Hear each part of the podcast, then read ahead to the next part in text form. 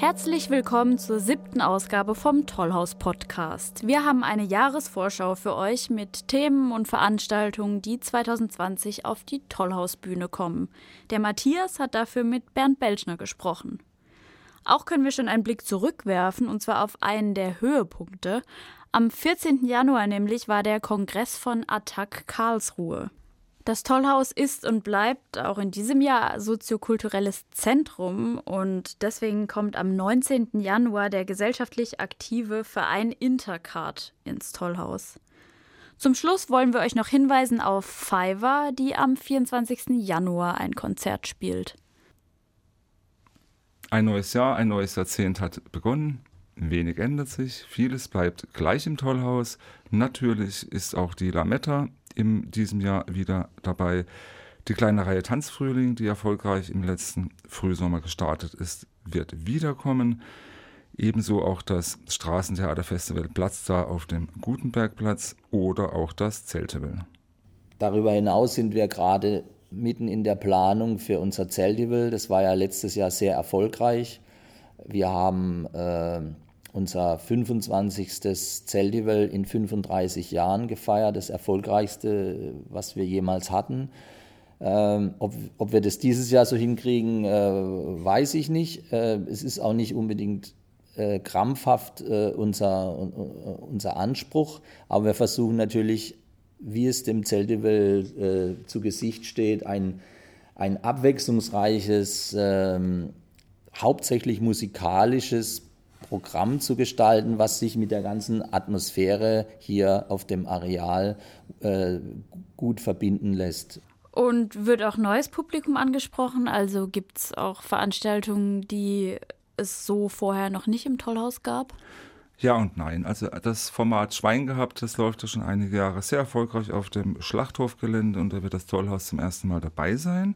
Und dazu wird erstmals im Tollhaus eine Fahrradmesse stattfinden. Der Ausrichter ist hier bei der ADFC, der Allgemeine Deutsche Fahrradclub, und es wird am 16. Februar stattfinden. Was neu sein wird, da hat der Bernd Belschner etwas dazu gesagt. Neues Publikum sehen wir zum Beispiel auch, indem wir verstärkt Veranstaltungen für ganz junges Publikum anbieten, für Familien mit ihren Kindern, wo sozusagen alle Altersgruppen etwas davon haben. Da ist natürlich der Bereich ähm, ums Atoll-Festival sicherlich zu nennen, aber wir haben auch schon eine ganze Reihe von Veranstaltungen jetzt im, im ersten Halbjahr unterschiedlichster Genres. Äh, ein Konzert wie jetzt zum Beispiel am 25. Januar mit Eule findet den Beat, äh, wird, wird glaube ich, äh, eine sehr attraktive Sache werden.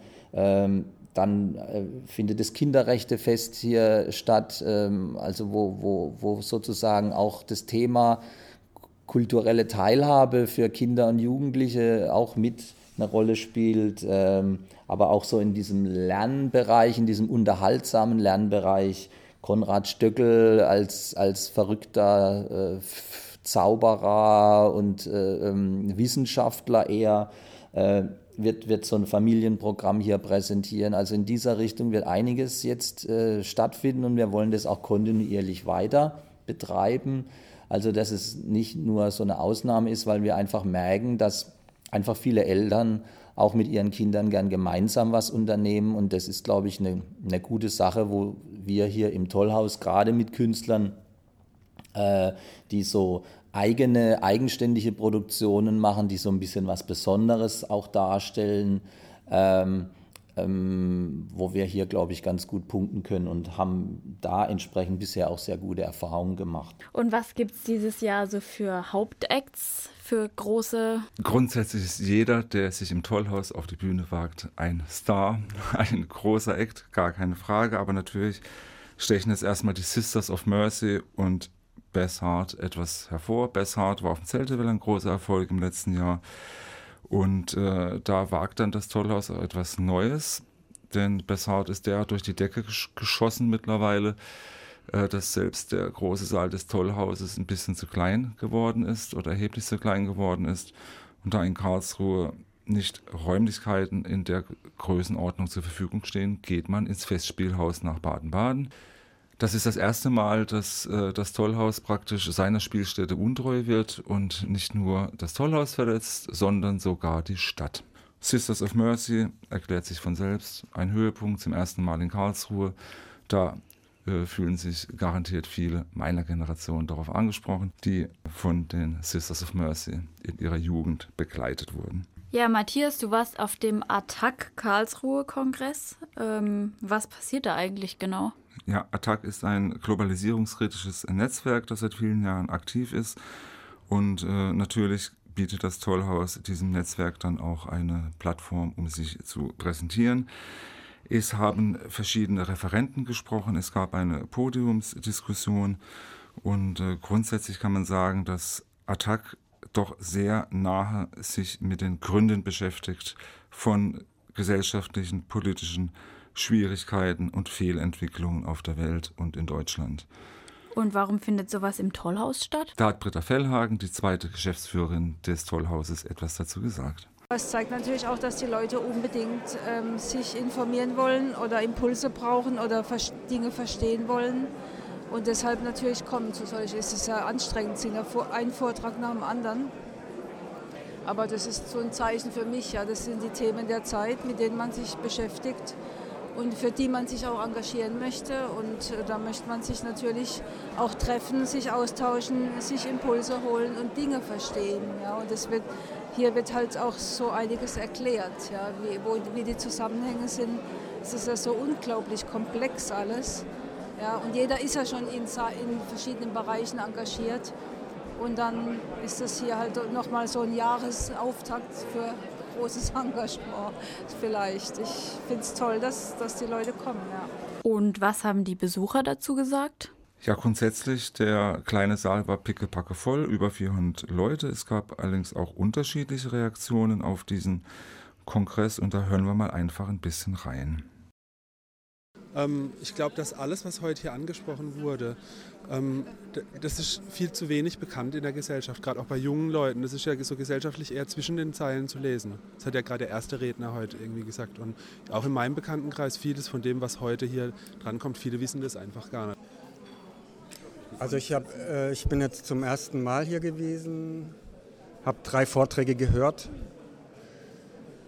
und ich muss sagen, ähm, mir ist ein bisschen unklar, was Attac Karlsruhe eigentlich will oder bezweckt. Ich finde die Thematik spannend.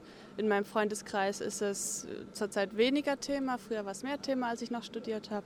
Für mich sind so Veranstaltungen immer wichtig oder was ich für mich rausziehe, um einfach dieses Wissen darüber weiter aufzubauen, um das auch irgendwie an Leute, die da gar keine Ahnung davon haben, irgendwie weiterzugeben.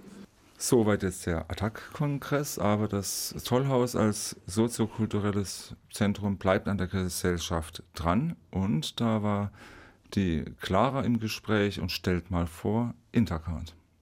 Ja, genau, neue Begegnungsmöglichkeiten für Menschen aus unterschiedlichen Kulturen bietet Intercard. Ähm, das Ganze steht unter dem Motto Zwischenräume schaffen und soll dazu führen, dass sich die Menschen kennenlernen, Barrieren überwinden und dass auch mal der Blickwinkel gewechselt wird und man nicht so viele Vorurteile gegen seine ähm, Mitmenschen anderer Herkunft hat.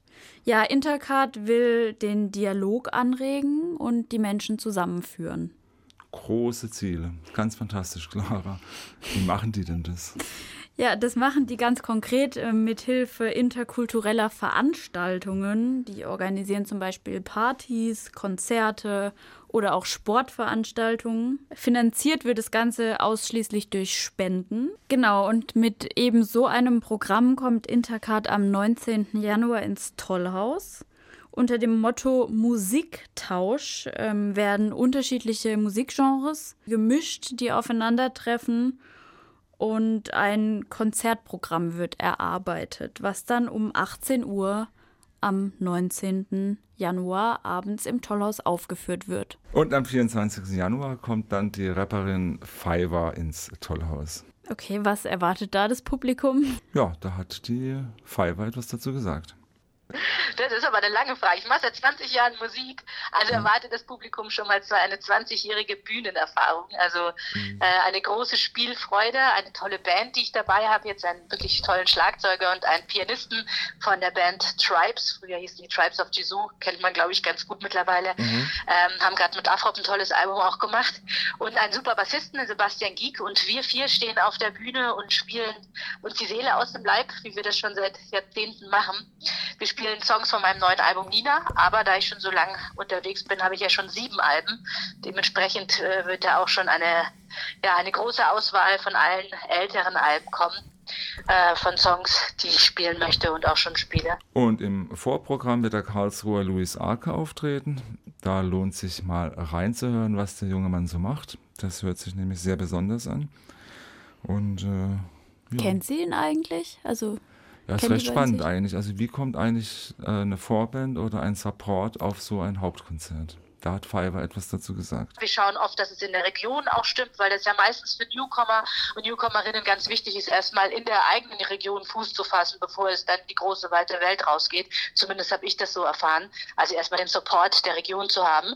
Und dann fragen wir und im besten Fall sagen die Leute ja. Es ist schon ein anstrengender Prozess. Also es ist schon eine längere Suche, ähm, aber wir sind dann am Schluss auch immer ganz glücklich. Sie ist Moderatorin, Slammerin, Rapperin. Da steht immer das Wort im Vordergrund, oder?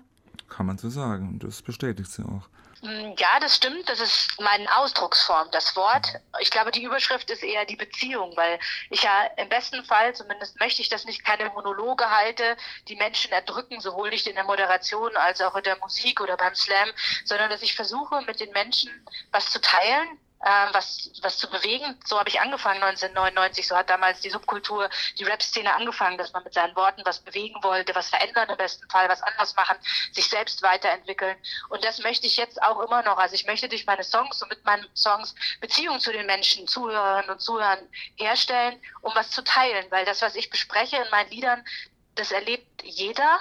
Es ist zwar individuell von mir beschrieben und erlebt, aber trotzdem, ob aller Individualität, erleben wir, glaube ich, alle ungefähr dasselbe. Und was genau ist Ihr Blick auf den Rap und seine Möglichkeiten?